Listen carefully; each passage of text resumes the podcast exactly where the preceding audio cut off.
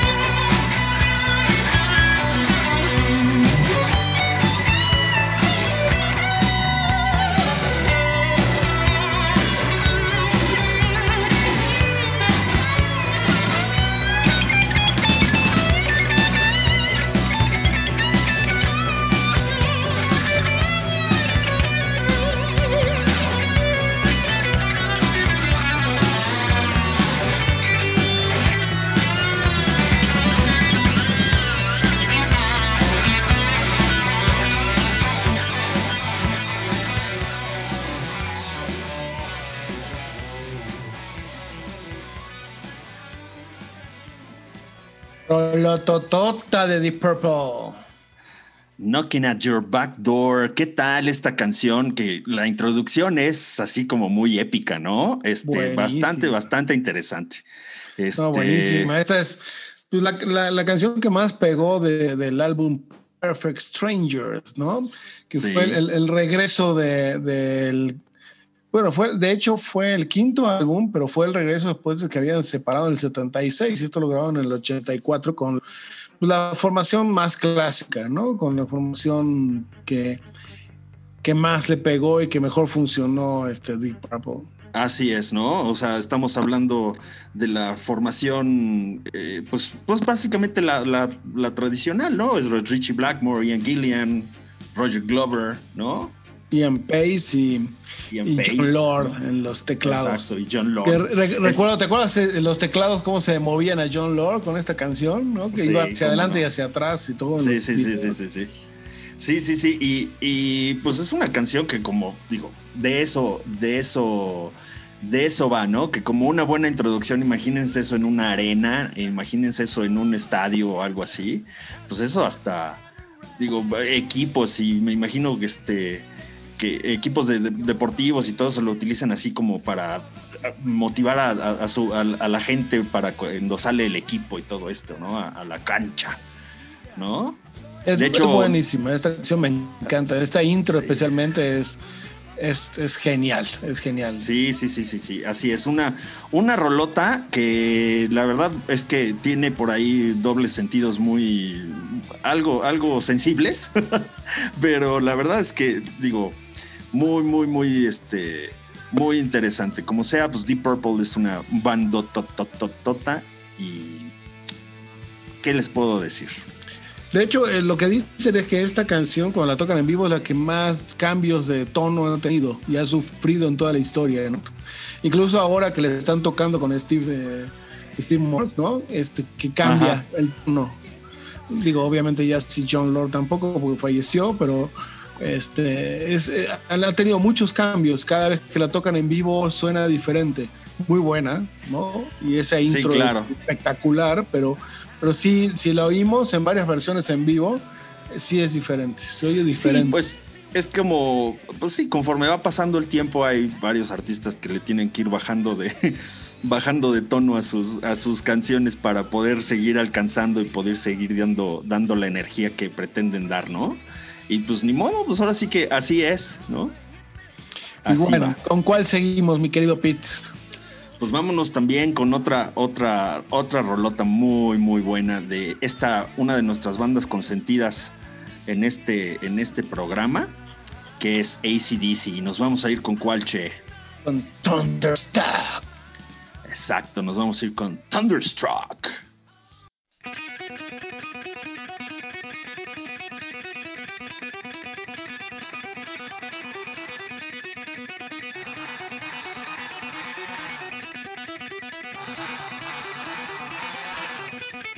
Yeah.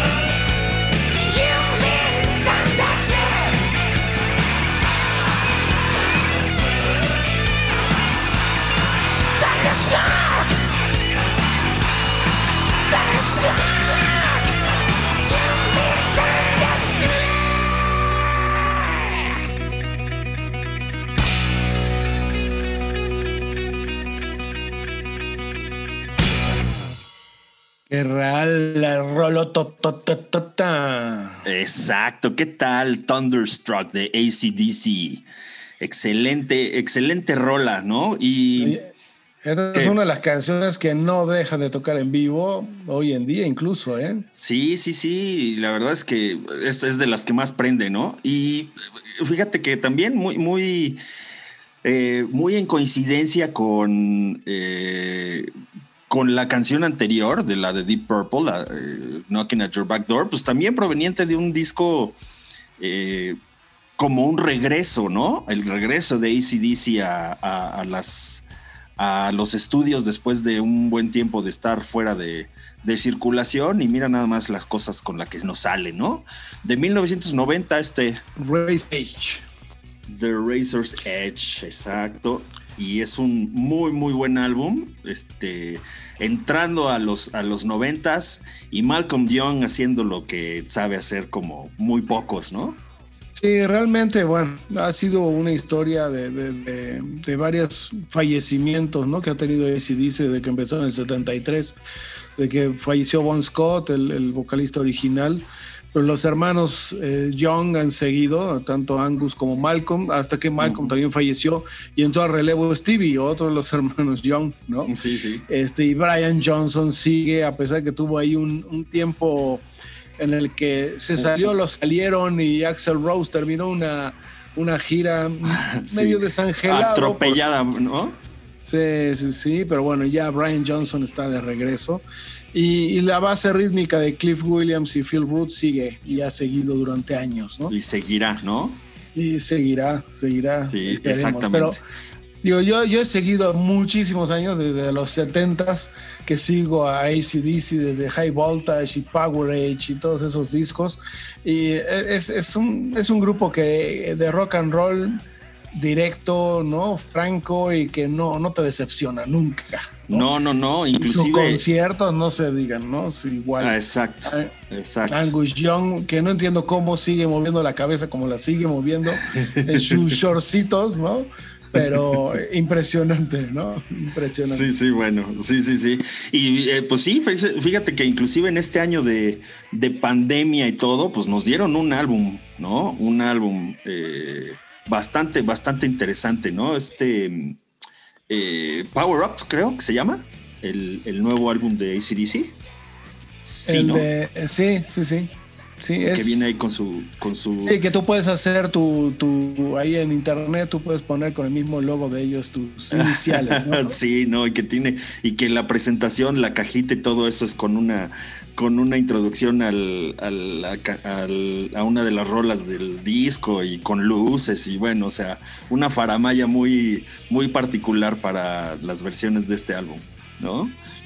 Pero bueno, pues no nos dejan de, no nos dejan de sorprender y la verdad es que grandes, grandes y legendarios los ACDCs. Sí, que no quiere decir antes de COVID, después de COVID, ¿eh? Ojo, no se confunda. No, no, no, no, eso ya es otra cosa.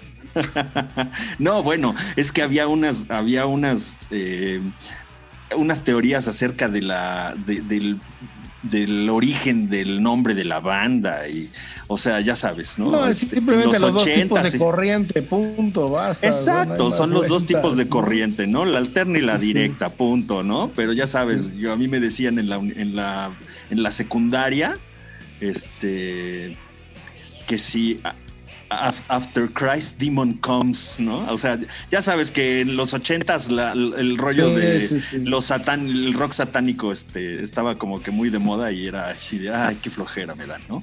Pero bueno. Pero por cierto, sí es muy recomendable el concierto en el estadio de River Plate en, Buenos Aires, en Argentina. Hijo, qué, qué buen concierto es ese, ¿eh? Muy, muy bueno.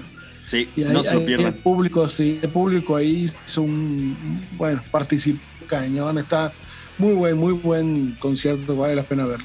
Sí, no, los sudamericanos son muy buenos para, para participar, ¿no? Tanto los brasileiros como los argentinos. No, y aquí en México, no se diga. El, eh, Metallica en vivo de aquí también está buenísimo. Hay muy buenos conciertos grabados aquí en México que sí. Que sí, sí nos hacen sentir orgullosos, ¿no? Y de hecho, por ahí, por ahí ya pondremos algo sí, eh, por eso lo estoy comentando, porque ya viene. muy bien, muy bien. ahora, ¿Por qué seguimos ahora? No, pues ahora sí, todos de pie, por favor, porque viene la Santísima Trinidad. Estamos hablando de Alex. Lifeson, Geddy Lee y Neil Peart, nuestros queridísimos Rush. Y estamos hablando, evidentemente, de la canción Sota, The Spirit of Radio.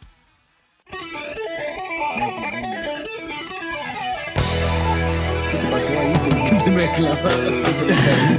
No, es que de repente, de repente se me sale, se me- no sé por qué se está saltando las canciones. Ah, ya sé por qué. Le pusiste Shuffle, güey. shuffle, ¿no? Y con razón, de repente empezaban otras. yo, No, güey, espérame, no es esa. Güey, va, vámonos con The Spirit of Radio. Begin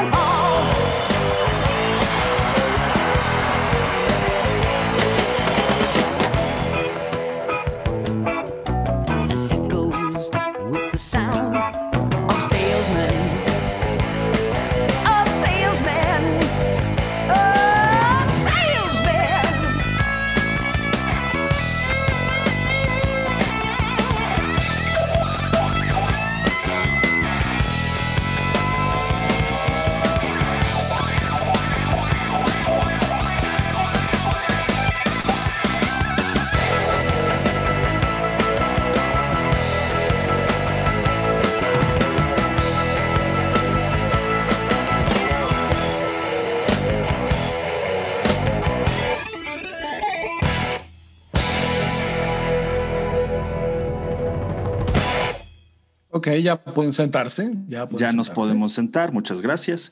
Ahí está, The Spirit of Radio, una de las rolas más prendidonas y con una intro inconfundible para lo- cualquier fan de Rush, ¿no? Sí, del séptimo disco Permanent Waves de 1980. Un Exactamente. discazazo y, y predecesor del de grandioso Moving Pictures. Así Sí, es, de- ¿no? Este, bueno. este, este un, un muy buen parteaguas, porque pues ya es, es precisamente ese, ese rompimiento de Rush, de venir de obras muy complejas y musicalmente muy ambiciosas, ¿no? Como el álbum anterior que fue el Hemispheres y, eh, y atrás el uh, Farewell to Kings y todo eso con Y 20, piezas muy, 12. Sí, sí, con piezas muy complicadas, muy largas y todo esto. Y este fue la primera aproximación que tuvieron hacia el, hacia el rock ya un poco más eh, en tu cara, ¿no? Más comercialón, este, que no quiere decir que, que malo, ¿no? Este, pero no, con yo una... no diría que sea comercial, ¿no? Es como que un, es un poquito más, más ¿Accesible? hard, ¿no? Más accesible, sí, más igual de elaborado, porque la verdad, si oyes las Sí, canciones bueno. son muy elaboradas, las baterías no se diga, este, los coros, ¿no? El- los ritmos progresivos, ¿no?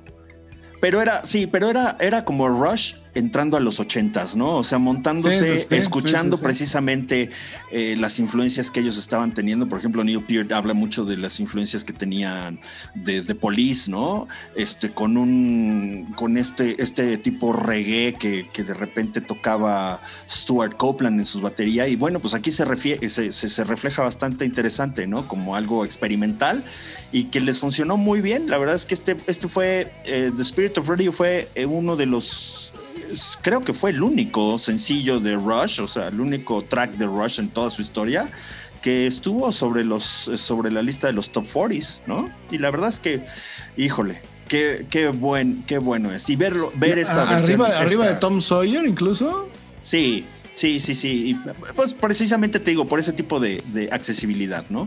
Y aún así, esta rola, pues se trata de eh, toda esa, una crítica bastante filosófica al estilo Neil Peart acerca de pues el poder que tiene el radio, el poder que tienen las ondas en el aire de influenciar y de, y de eh, decir que está bien y que está mal y de definir el éxito o el fracaso de algo, ¿no? Sí, pero no cabe duda que este, este disco, este disco en especial fue ese cambio en, en Rush que lo llevó a, a hacerse mucho más conocido, ¿no? Salir un poco más de las esferas de, de la música de culto, ¿no? Y el progresivo, así es, así es. Sí. Que por cierto acaban de sacar precisamente este año también, este año 2020, pues nos, nos obsequió una edición del 40 aniversario de este álbumzote, De ¿no? este álbum, sí, sí, sí, tal cual, tal cual. Muy, muy bueno. Para los es que... seguimos gastando en, en- nos encanta tener físicamente los álbumes y somos coleccionistas, ¿no? Nada más Sí. nos hacen endeudarnos, caray. Ya no es tanto por la música, sino por todos los adicionales que traen. Y la verdad es que estos, estos mercadólogos de la música nos conocen muy bien a los, a, a los fans de, a los melómanos, ¿no? Sí. Pero bueno, ni modo. Así es esto. Pues ahora sí, no queda otra que. Eso es lo malo de, de- de amar el rock. Así es. Pues vámonos a la que sigue, mi querido Pete. ¿Cuál? Uh, Venga. uh, uh. Y regresamos con el señor Ozzy Osbourne, ¿no? Y también, pues, una muy buena intro, ¿no? Los primeros acordes te dan idea de hacia dónde vas. Y estás hablando de Mr. Crowley, del Blizzard qué- of qué- Oz. Qué buena introducción. Venga, venga.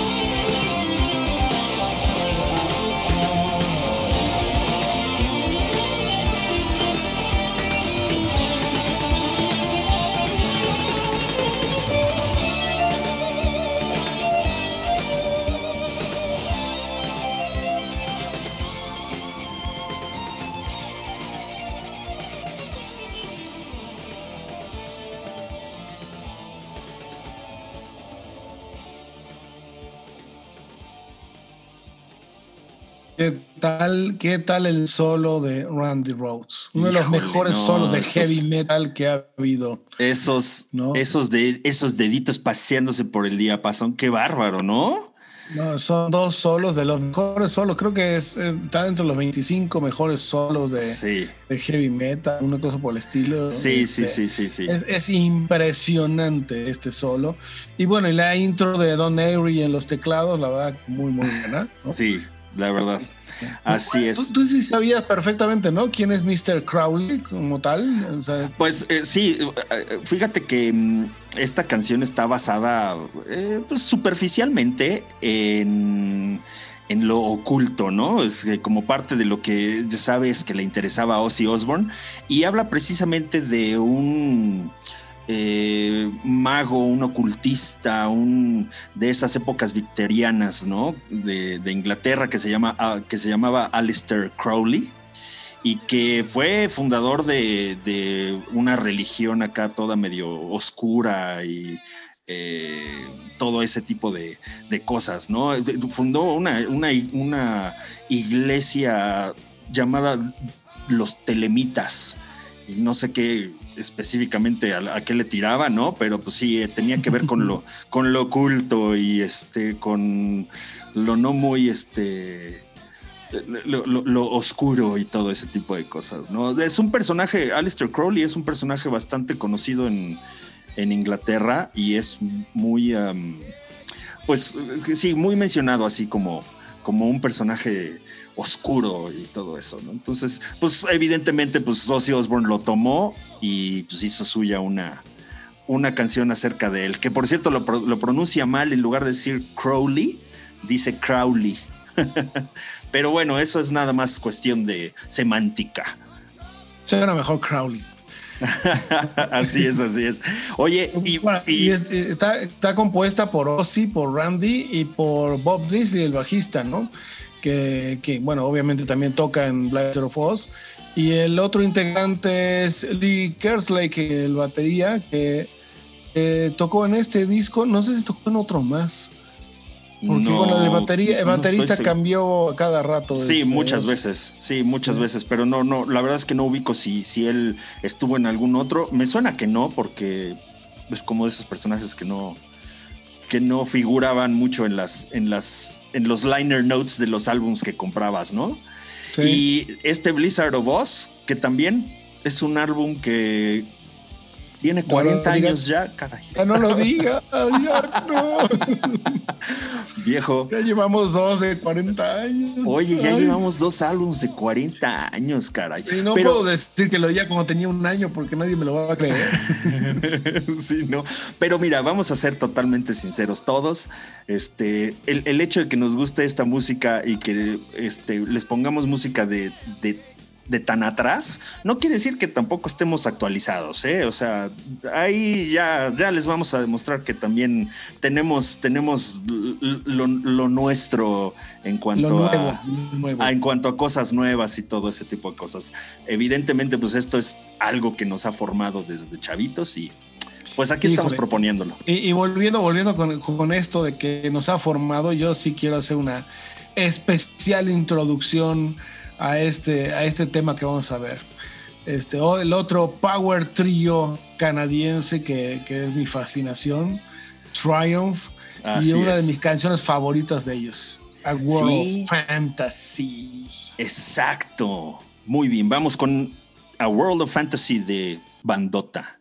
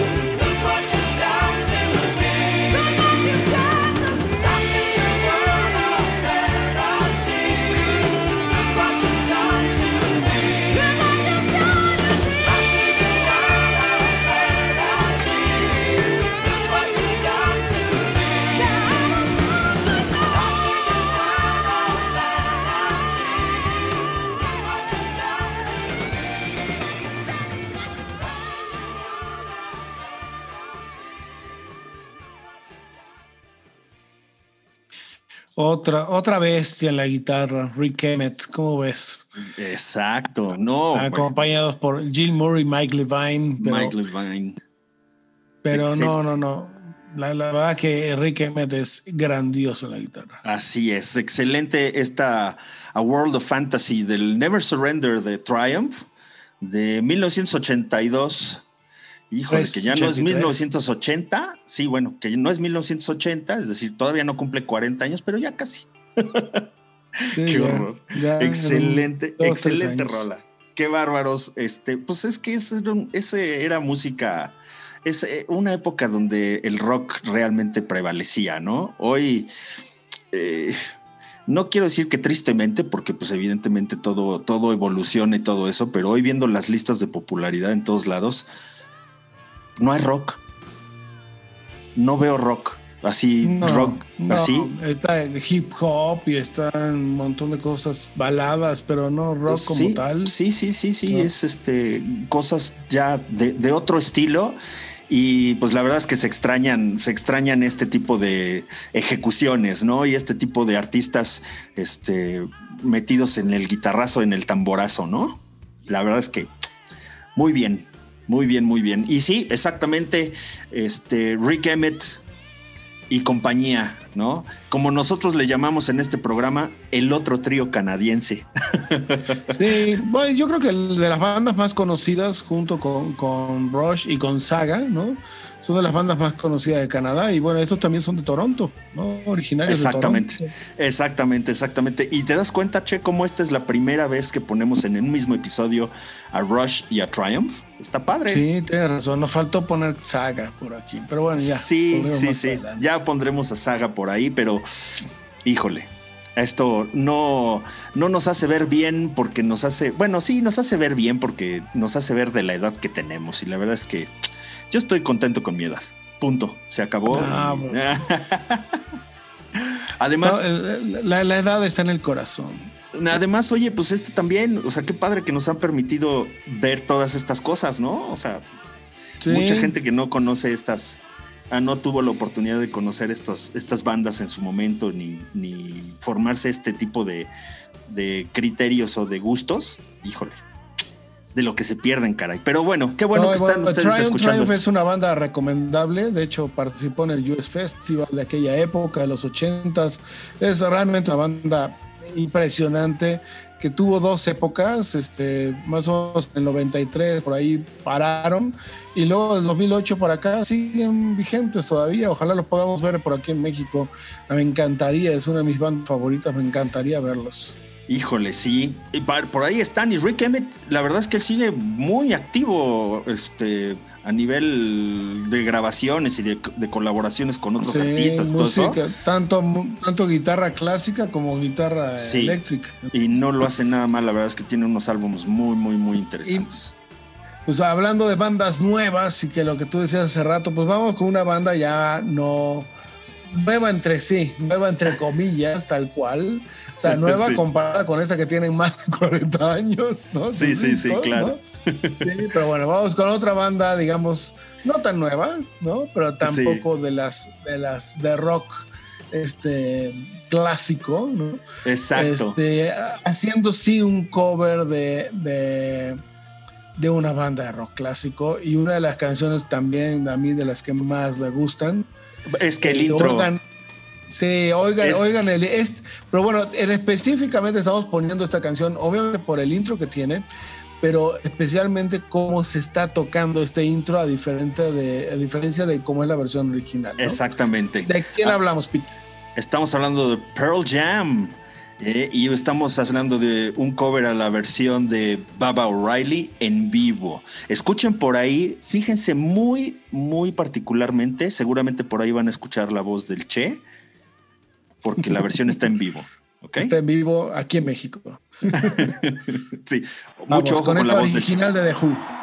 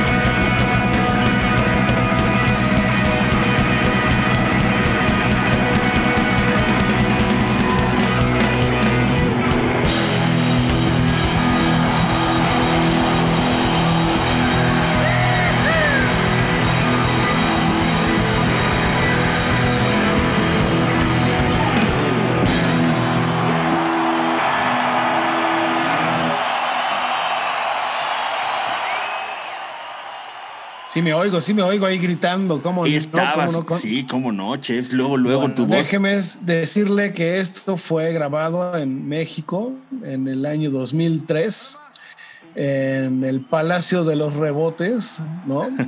Este, el cual fue la canción con la que cerraron ya el último bis. Con esta canción ya cerraron el concierto. Claro, explícale a, explícale a los no mexicanos por qué les decimos el Palacio de los Rebotes al Palacio de Se los llama el. Palacio, sí.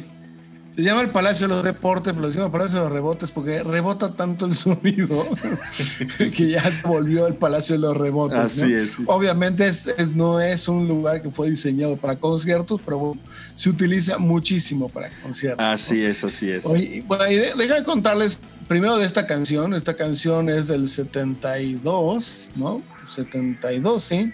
Sí. De este, obviamente del álbum Who's Next de The Who. Este, originalmente iba a estar, eh, de hecho, así la compuso Pete Townshend para un otro, otra ópera, otro álbum conceptual que se llamaba Lifehouse.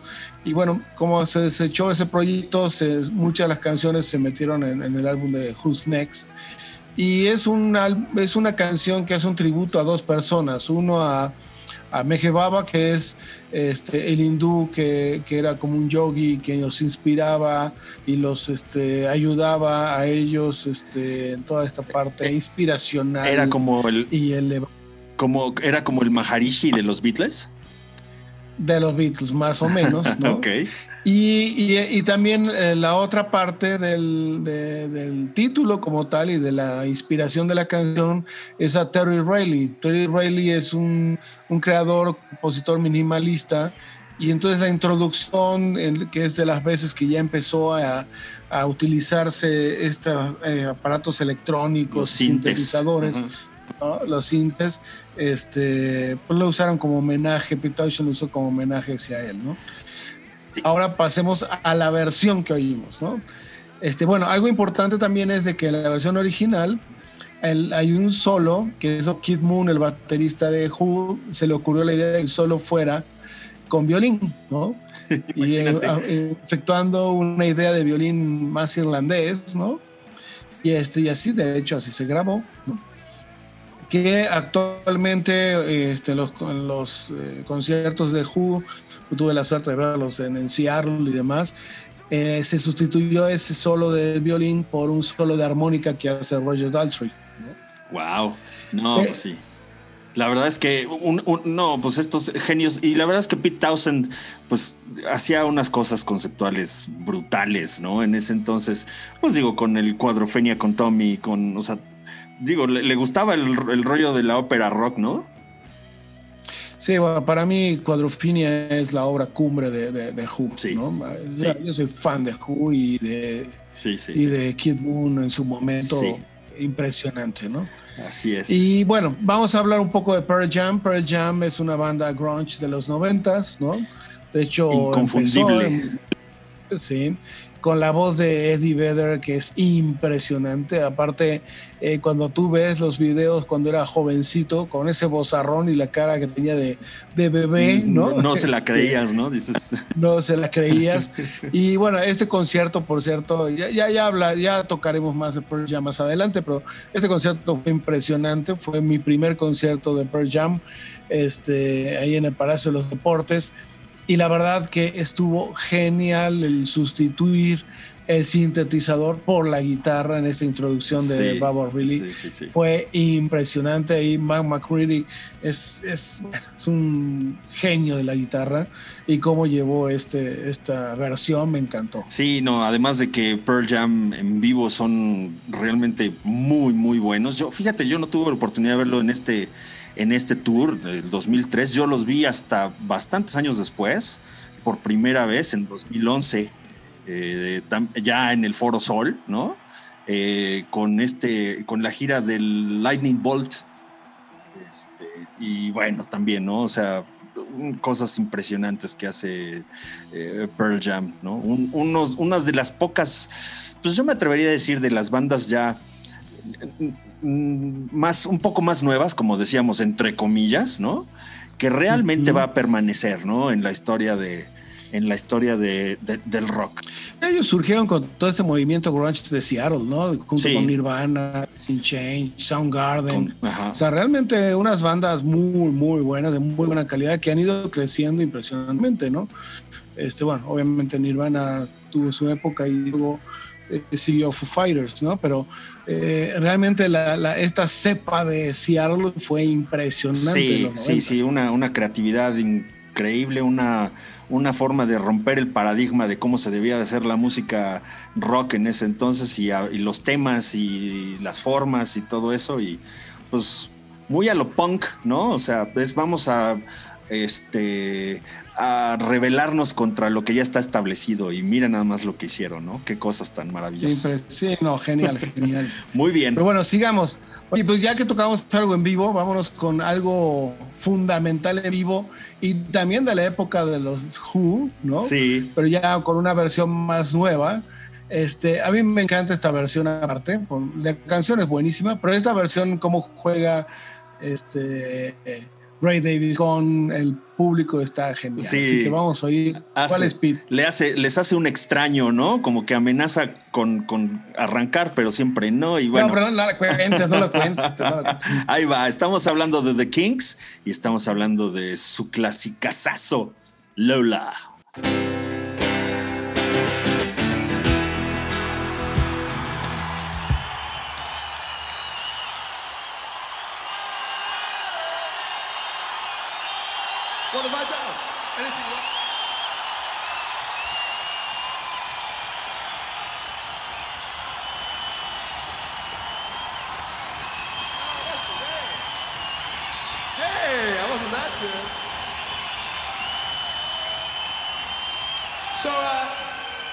Because uh, we're not going to play that one tonight anyway.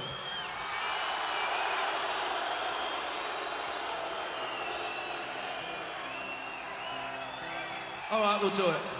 One condition, you've got to join in, sing along, right? I took a lot of persuading.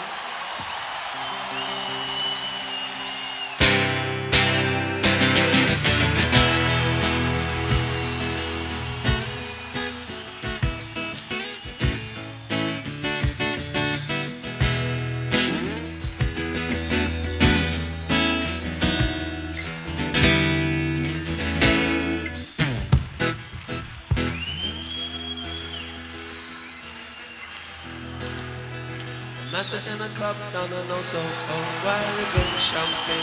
It tastes just that cherry cola. She walked up to me and she asked me to dance. I asked her her name and in a dark brown voice she said. L-O-L-A. Lola, Lola,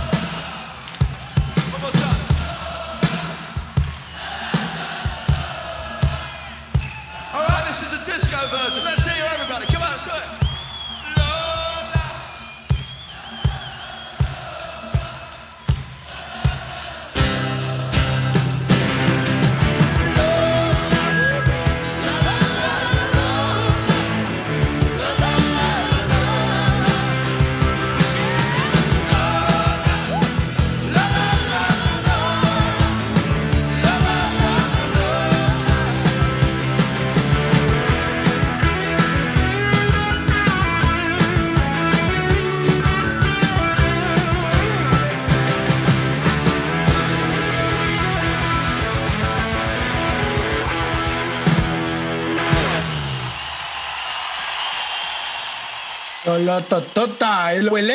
El OLA. Así es, excelente versión esta de su clásico Sí. Lola, los Kinks. Sí, bueno, agrupación de 1963. Sí, Grabaron esta canción en 1970. Viene en el disco original que se llama Lola vs. Power Man and the Money Go Round Part 1. o sea, o, o Lola versus Powerman, ¿no? Que es como se conoce normalmente, Sí. pero sí tienes razón, así Sí, se llamaba normalmente. Así todo el disco, Sí. ¿no? Y, este, y esta es la versión en 1980, este, en el disco One for the Road, que, que bueno, vale la pena comentar que este disco One for the Road es el primer disco en la grabación en vivo, tanto de, en disco, bueno, en, en álbum en aquel momento, y en VHS salió al mismo tiempo. ¿no? Sí, pues sí. Es el primer disco que salió en, en video y en disco a la venta. al mismo Pues es que sí, ya precisamente era justo el punto de inflexión en el cual ya el video empezaba a matar a la estrella del radio, ¿no? es decir, Video Kill the Radio exacto. ¿no? O sea, ya cuando las imágenes empezaban a ser, a, a tener un peso muy importante en, en la mercadotecnia y en la venta de los, de los, de la música de los artistas, ¿no? Y pues también hacía una referencia así de, bueno, pues ahora sí, cuando está cantando ahí con el público diciendo, bueno, ahora vamos a echar una versión disco de esto, ¿no?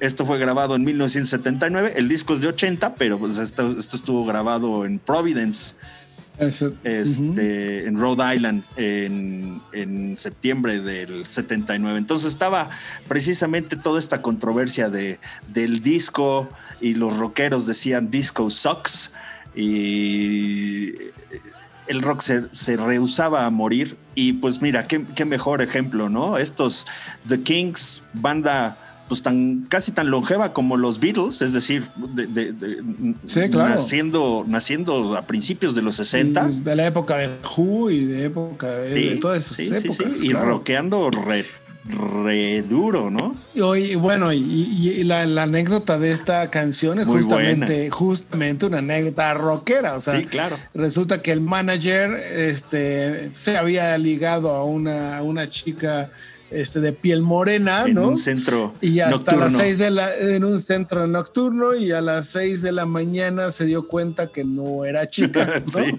que se movía como mujer, pero hablaba como hombre, ¿no? Entonces, Sí. este, y de hecho, pues lo dice ahí en la canción, ¿no? Dices, bueno, pues, ok, Sí, ¿no? Este, esas cosas pasan. Y, y pues bueno, A, a mí, a mí por suerte, ¿no? no, bueno. No sé a ti, pero a mí no. No, no, no, no.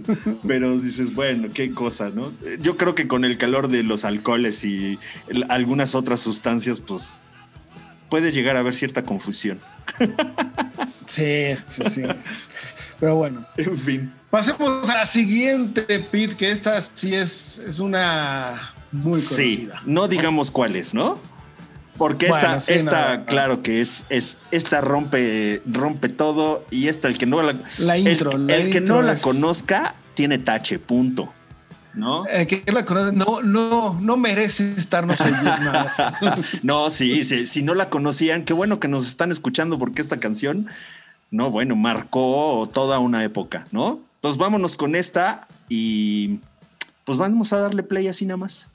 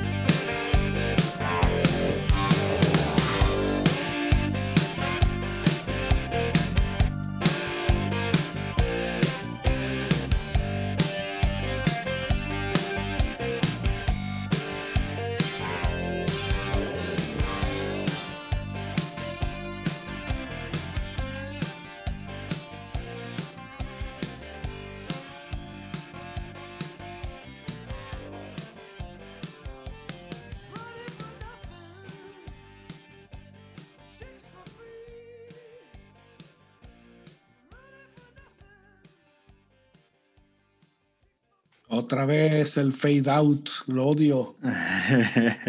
pues bueno, pues es que no podían. ¿Qué, qué, qué mejor forma de acabar esta? A ver, ¿qué se te ocurre? Tan, taran, tan, tan. Pues no, o sea, ni que fueran mariachis, ¿no? Oye, Es- no, pero qué buena, qué buena canción. Money for Nothing con Dire Straits, la participación de Sting. Así es, de un álbum icónico de la historia del rock que se llama Brothers in Arms, de 1985, de los Dire Straits y los hermanos Knopfler haciendo de las suyas, ¿no? Específicamente Mark, el guitarrista, ¿no? Que por cierto, bueno, no sé si se han dado cuenta, pero toca la guitarra sin uña, o sea, toca con los dedos. Sí, es, es impresionante este cuate.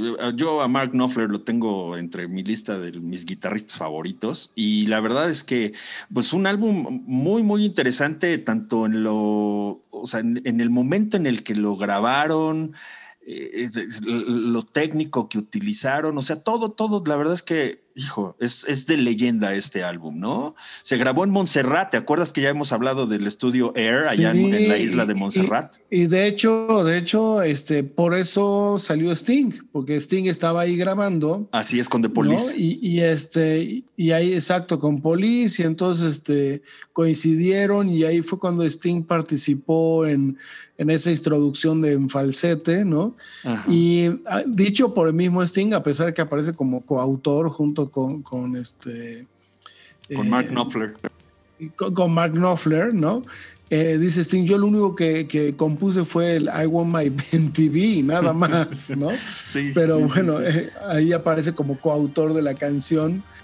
No, bueno, y si ve- vemos las, las fotos de, de cómo está el estudio hoy en día, es para llorar, ¿no? Sí, caray, qué pena. La verdad Está es que sí. arrasado completamente. Sí, sí, sí, sí, sí. ¿Llegaste a ver esta versión en, del Live Aid?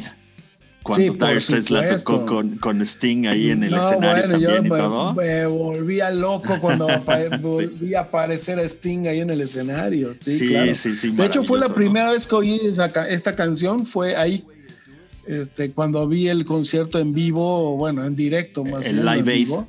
Ya. El Live Aid en, en- en directo por Cablevisión, que lo transmitió, bueno, Sí. por MTV, ¿no? Así es. Y, este, y, y fue cuando la primera vez que oí esa canción, la verdad. Ah, ok, ok. No, pues bueno, este, también todo, o sea, como les decía, técnicamente todo un, toda una revelación, porque este fue uno de los primeros álbums también que se grabó en formato digital ya. O sea, ya dejó la cinta analógica y todo eso y la metieron a una consola digital de 24 canales, que, que era lo último de lo último y como les decía, pues estaba ya en ese territorio británico de la isla de Montserrat en el Caribe. Y pues la verdad es que muy, muy interesante. Y el video, No, y la ¿qué decir la del historia- video? no? Bueno, el video, el video describe un poco la historia de la canción. La historia de la canción está muy es chistosa.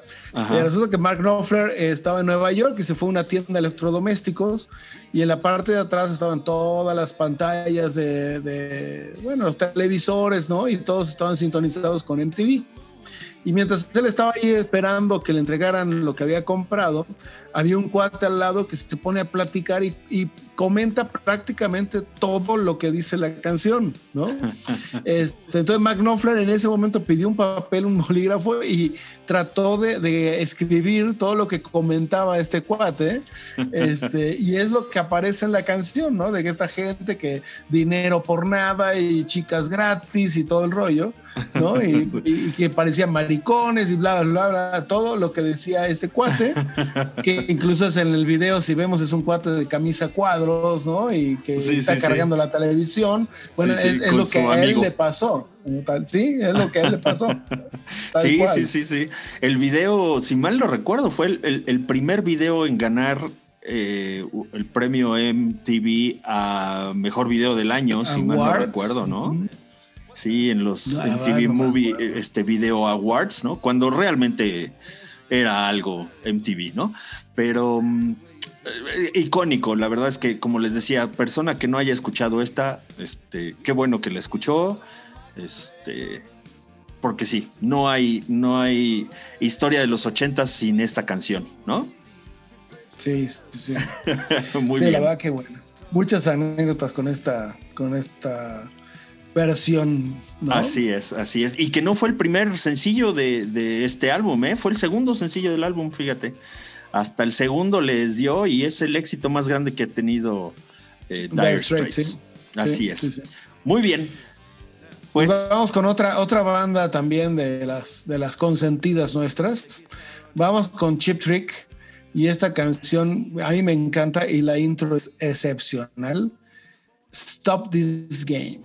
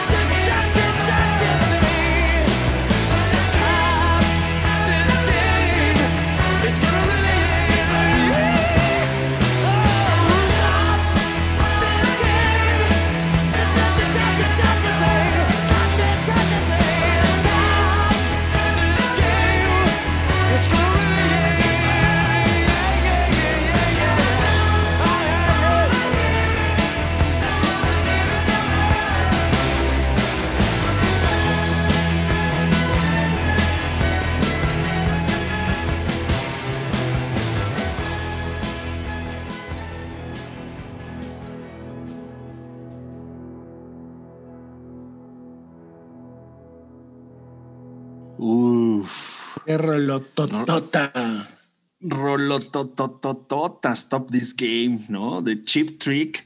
Qué bárbaro, ¿no? Qué, qué calidad de música de, de- de esta, de esta banda. Este álbum, una maravilla, ¿no? Del álbum All Shook Up. All Shook Up, ¿no? Sí, con Rick Nielsen, Robin Sander, Tom Peterson y el baterista original Boone y Carlos. Exacto. El Y bigotes, como ya le decimos aquí. Y producido Por uno de los productores más exitosos, importantes, relevantes, icónicos de toda la historia de la música. Estás hablando de. Sir George Martin. De, Exacto. de exacto. pie, punto y se acabó, ¿no? Y e- ese que hacía éxitos increíbles, este, con, con, orques- con orquestaciones súper súper impactantes y muy al estilo Beatles y muy al estilo Electric Light Orchestra, ¿no? O sea, a él le Sí, si encantaba. ves varios arreglos así y y de Who también, si hay una influencia también muy de The Who. sí, ¿no? correcto, correcto. bueno, Chip Trick inició en Rockford, Illinois en el 74, pero este es producciones de los 80, de hecho de 1980 como tal. Híjole, Este, otros pues 40 es años, la década, pues es la década. otros 40. Esa era buena música. Ay, Híjole, qué viejito. Déjame quito la dentadura para, para poder hablar bien, mija. Oye, pero, a ver, tiene 40 años, pero no me digas que no soy No, no, actual. no, no, no, no los, no los aparenta, ¿eh? No, honestamente no los aparenta. La verdad que, qué buena música se hacía en esa época. Sí. Eh, la verdad que sí. Y, pues bueno, sigamos, sigamos. Otro, otro, otro también de, vamos a poner, ¿no? Otro. Sí, pues digo, ya estamos ya, en estas, ¿eh? ¿no? Pues ya vamos, vamos, vamos a poner ya, pongamos otro de, de esa época que es otro genio, que incluso ya lo hemos nombrado porque trabajó en algo con, con Bon Jovi. Estamos hablando de Aldo Nova Así y es. la canción Se llama Fantasy. Vamos con él. Venga.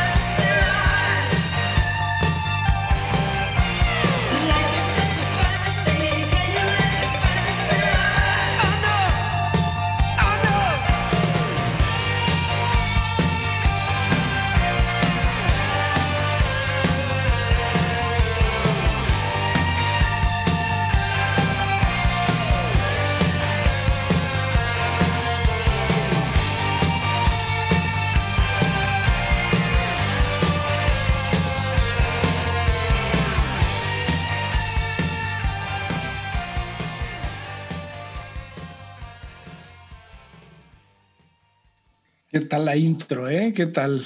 Muy buena. Fantasy O sea, de Aldo Nova, de su primer álbum. Ajá. sí, de su primer álbum del 82, me acuerdo en una hora libre ahí en la escuela haber ido al coche de un cuate, te voy a poner este cassette y cuando me lo puso, wow, qué introducción. Y Te volaron la tapa de los sesos. Sí, Y seguro traía Sí. algo así como un autoestéreo Kenwood o un Alpine. o Alpine, así. Alpine, sí, claro, el claro. Alpine. No había de con- otros. Con los botoncitos de, de cristal, sí. Sí, cómo sí. no. Es, ese era mi marca, esa era mi marca de elección. Te digo, es, esas eran música. Oye, y la segunda canción que ponemos con el tema de fantasy en este, en este episodio, ¿te das cuenta también? A World of Fantasy de. Triumph y este fantasy de, de Aldo Nova, que mm, fue, como te decía, su primer, su primer eh, sencillo, el primer sencillo de su primer álbum. Y pues ha sido, yo seguramente, esto creo que es la canción más exitosa que tuvo, que tuvo Aldo Nova en su, en su carrera. ¿no? ha tenido otras más. No ha sacado muchos discos, creo que son cinco discos o algo por el estilo. Ajá. Este, tuvo otra que se llama Monkey on, on Your Back y otra por ahí más del, del siguiente disco, Subject, creo que se llama. Y luego como muy Este- salteados, ¿no? O sea, sí, mucho sí, tiempo entre te- ellos, ¿no? Su carrera ha sido, la verdad, con altibajos. Se ha dedicado mucho a producción. Bueno, vale la pena recordar, él es canadiense. Entonces, co- coescribió varias canciones con Celine Dion. Y este, Blaze of Glory con John Bon con Jovi. Bon Jovi, claro, Y, este, y, y con La Ley, la canción Aquí, exactamente. también con él. ¿no? Así Y es. este, y bueno, ya he estado involucrado en varias cosas de, de- de- de- de producciones, de este de eventos especiales y, y de shows y de Broadway y de varias cosas. O sea, sí ha estado muy, muy movido, pero no es este. No tanto no como artista, sino, eh, sí. sino como Hay productor, una ¿no? canción también de- del primer disco que se llama Fooling Yourself, que también era muy buena. Ah, junto cómo con no. esta de Fantasy. Sí. Así es, así es. De hecho, creo que Fooling Yourself ya la pusimos, ¿no? No me acuerdo si pusimos esa. Pues sí, que no me sí, creo que, creo que sí pusimos Fooling Yourself en, en la edición que, en la que hablamos de las, de las Power Ballads. Ah, Pero- puede ser. Sí, sí. Pero bueno, la, la cosa es que su disco más exitoso fue este del 82, ¿no? Así es. Donde viene Fantasy y el resto pues, ha sido bueno, pero hasta ahí nomás. Hasta ahí nomás, ¿no? Y pues sí, muy bien. Vamos a entonces darle la vuelta a la página y vamos a tocar base con una de las bandas de las que hablamos y hablamos y hablamos y hablamos y hablamos en este Y programa, seguiremos hablando porque están en todos lados. porque están en todos lados, ¿no? Así es. Y nos vamos con una super introducción a una rolota muy buena que se llama Caught in the Balance. Estamos hablando de... Tata. Oigan, oigan esta intro, oigan la guitarra, oigan la batería. Se nota que son músicos excepcionales de estudio y de sesión.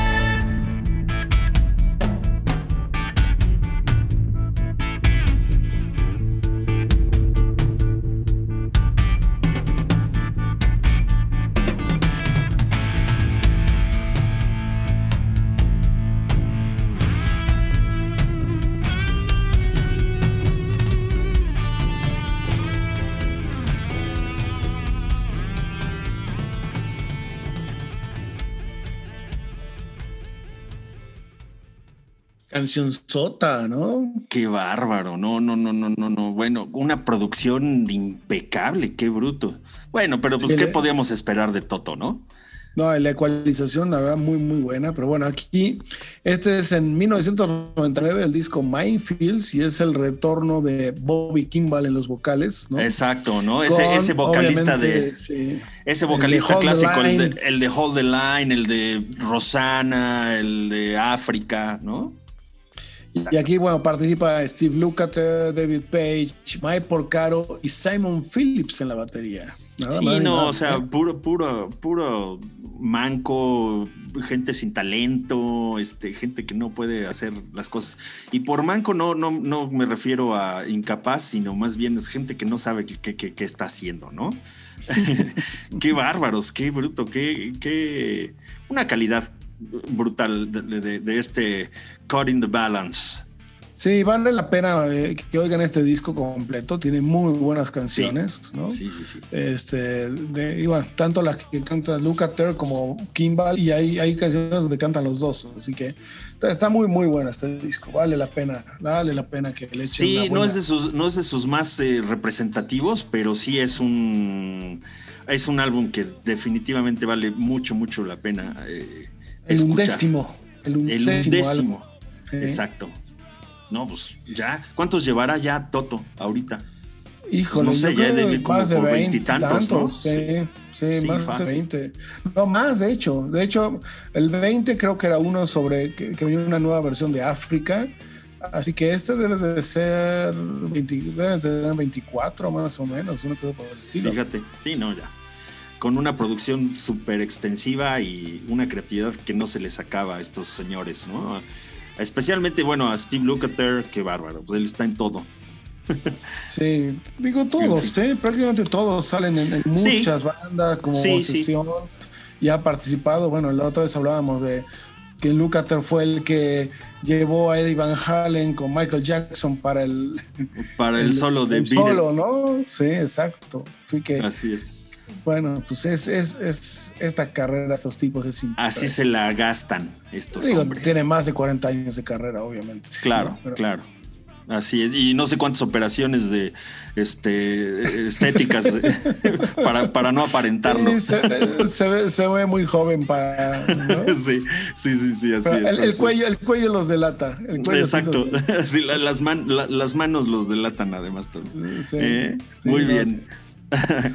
Así es, Che. Bueno, pues, pues con Pues esto ya.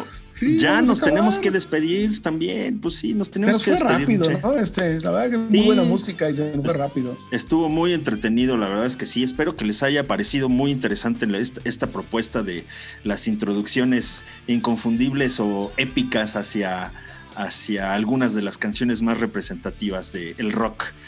Y pues como debe de ser, pues nos tendremos que ir con una de esas, ¿no? Una que sí no puede faltar y que es eh, inconfundible y que, bueno, ¿no? Pues nos fue, fue, que ir el- con eso. fue, bueno, eh, esta canción es tiene un intro, ¿no? La canción y luego ya viene la más conocida, ¿no?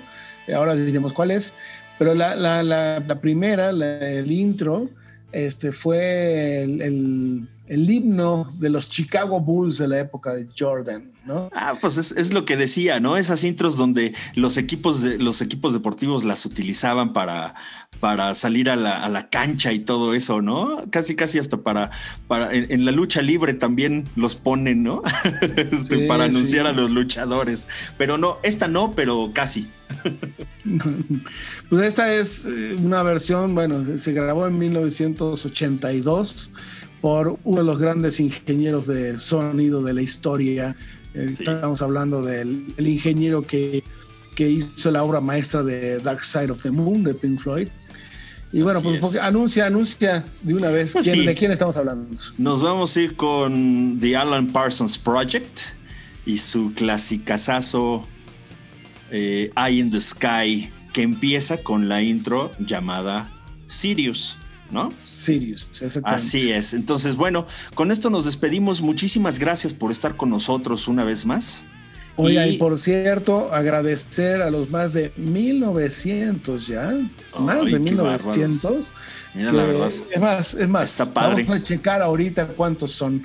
Pero tenemos tantos oyentes ya que, que nosotros que, que realmente es, es impresionante el poder ver eh, que tanta gente le está gustando nuestra música que ponemos, las tonterías que decimos, los datos inútiles, como dice Pete. Pero sería- Sí. Qué bueno, mientras ustedes sigan este, oyéndonos, apoyándonos, mandando comentarios, aquí estaremos. Así es, así es. Muchas gracias por habernos escuchado. Nos escuchamos o nos, sí, pues más bien nos escuchamos o nos escucharán del otro lado del 2021, ya de- del otro lado de la frontera del año. Y pues espero que sea un gran año para todos. Todavía en cuarentena, pero al menos brincando el año, ¿no? Así Un, es. un gran abrazo, lo mejor para el siguiente año. Sigan saludables, cuídense. Y bueno, mi querido Pete, tus últimas palabras. No, no, espérame, espero que no sean mis últimas, pero No, muchas del programa, del programa. Ah, ok, ok, ok. No, pues muchas, muchas felicidades a todos. Que tengan un, un gran, gran año y pues sigamos dándole al rock and roll, que esto es lo que nos gusta hacer para ustedes. Pues muchas felicidades, finalmente. Feliz año y nos vemos el año que viene. Esto fue Rock and Roll All Night. And party every day.